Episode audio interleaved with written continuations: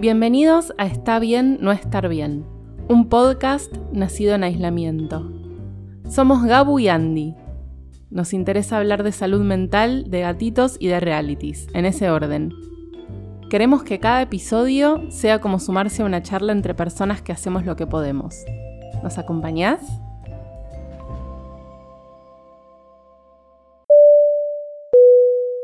Disclaimer.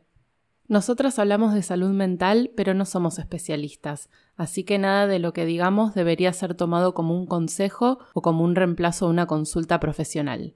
Tampoco a un tratamiento psicológico o psiquiátrico. Si estás pasando por un momento difícil, por favor comunícate con profesionales de la salud mental que puedan ayudarte. Hay dos razones por las cuales elegimos el nombre del podcast. Una, porque es la estampa de una remera de Gabu, que vamos a pasar los datos al final del episodio para hacer un chivo y para que compren todas las cosas maravillosas que hace Gabu. Y hay un segundo motivo por el cual el podcast se llama así. ¿Por qué es, Gabu? Porque hay una presión por ser feliz. Es una frase muy pintoresca que está en almohadones, en remeras, en tazas, en cuadros. Elegí ser feliz, respirar, reír, amar hay toda una cultura de que tenés que elegir ser feliz y viajar y soltar y cuando no podés, porque te pasan un abanico gigante de cosas, sentís como una presión y una culpa por ser feliz, sobre todo si tus condiciones se prestan para que seas feliz. Tipo, tenés techo, tenés familia, tenés amigos, ¿por qué no sos feliz?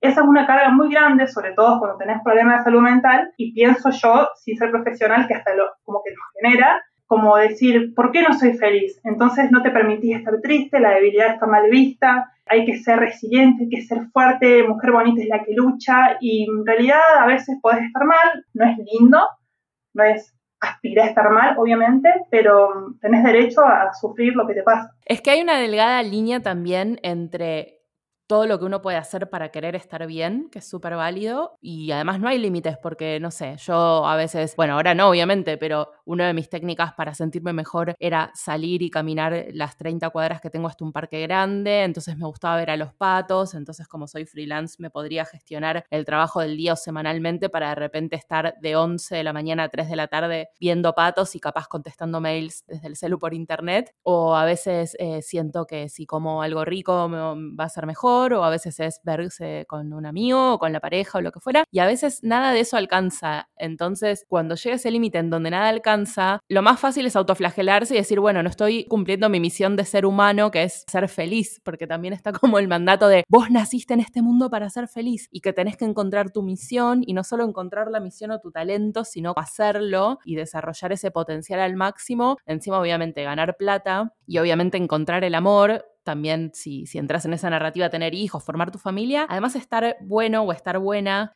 y no solo estar bueno o estar buena, sino no ser gordo o gorda, porque si puedes cumplir todo eso y, no cumplís también con los estándares de, belleza hegemónicos, también está mal, eh, o no es suficiente, o no alcanza, o no hiciste lo suficiente para hacerlo. Entonces, claro, sí, por supuesto que está bien no estar bien, y una cosa que yo también aprendí a la fuerza en ese camino, que yo ya tengo más o menos entre 10 y 15 años, no de terapia continua, pero sí como de pensar en estos temas o de tener distintas crisis de ansiedad, de angustia, he tenido ataques de pánico, tomé medicación hace muchos años, entonces digo, dentro de los distintos caminos que uno transita con esto, yo pienso mucho en este tema y me obsesiona mucho porque siento que, que hay un límite entre dar lo mejor y darse por vencido. O sea, es como una delgada línea porque a veces uno hace tanto esfuerzo que también dan ganas de tirar la toalla. Si bien está bien no estar bien, siento que el compromiso de uno mismo, con uno mismo y también con la gente que los rodea es dentro de lo posible, hacer todo lo posible. Después, bueno, si no se puede, uno intentó varias cosas y sí, está bien, uno puede tener días, semanas o incluso meses de decir, bueno, ya fue. O sea, obviamente todos estos temas tienen que estar supervisados por alguien que sepa, no es solamente la decisión de uno. No sé si me explico. Sí, se entiende perfectamente y es algo que yo pienso un montón también. De nuevo, repito, esto es mi, mi, opinión, no es una visión profesional, pero en mi experiencia con la depresión, por ejemplo, con la depresión, yo he tenido depresión profunda y después como una depresión funcional en muchos momentos de mi vida generada porque la ansiedad no me deja tener una vida normal con cosas que te llenen y te hacen feliz como ver a la gente que quieres. Entonces hay como un punto en el que, bueno, vos tenés una presión re profunda y estás una semana en cama y no puedes salir y el mismo trastorno te hace imposible buscar la felicidad. Cuando uno no está en ese punto, yo soy muy de esta frase de está bien, no está bien, pero sí, siempre uno, o sea, uno busca, no es que decimos esta frase y es tipo renunciar a la vida difícil, es toda mierda. No es renunciar a la vida o renunciar a la posibilidad de en algún momento estar mejor, porque además estar bien como aspiracional es hermoso, pero también es muy difícil, es como ser feliz o tener paz, o sea, son cosas que, bueno, cuando llegas, no sé si existe esa plenitud total en donde todo está bien en un momento y te paras y decir, bueno, listo, ya tengo toda esta cantidad de plenitud, que no pase nada que me altere este momento. Sí, tal cual.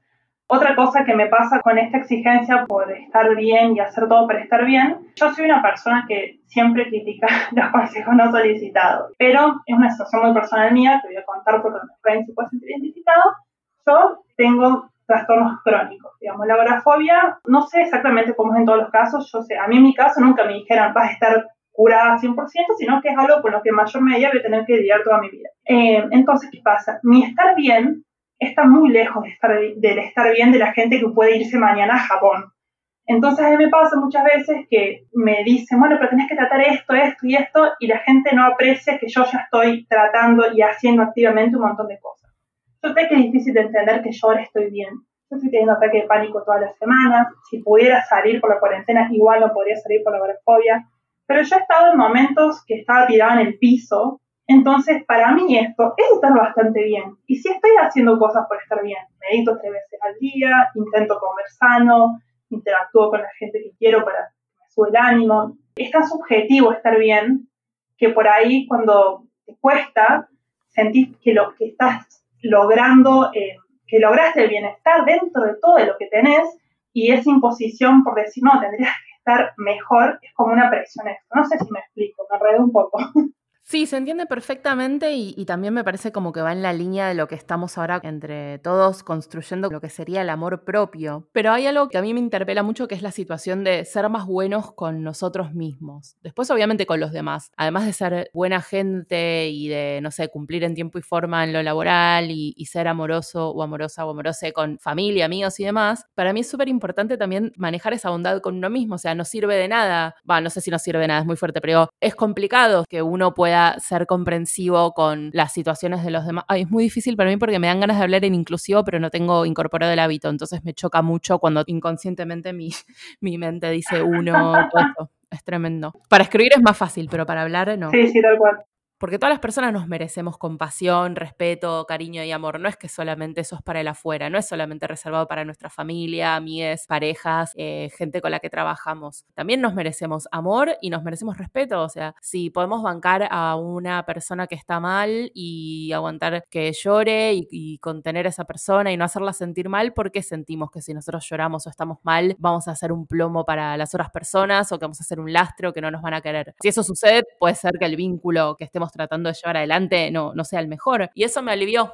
Eso, ese ejercicio de pensar, tipo, yo le diría a otra persona esto que me estoy diciendo a mí, eh, me parece algo re práctico para uno dejar de ser menos crítico.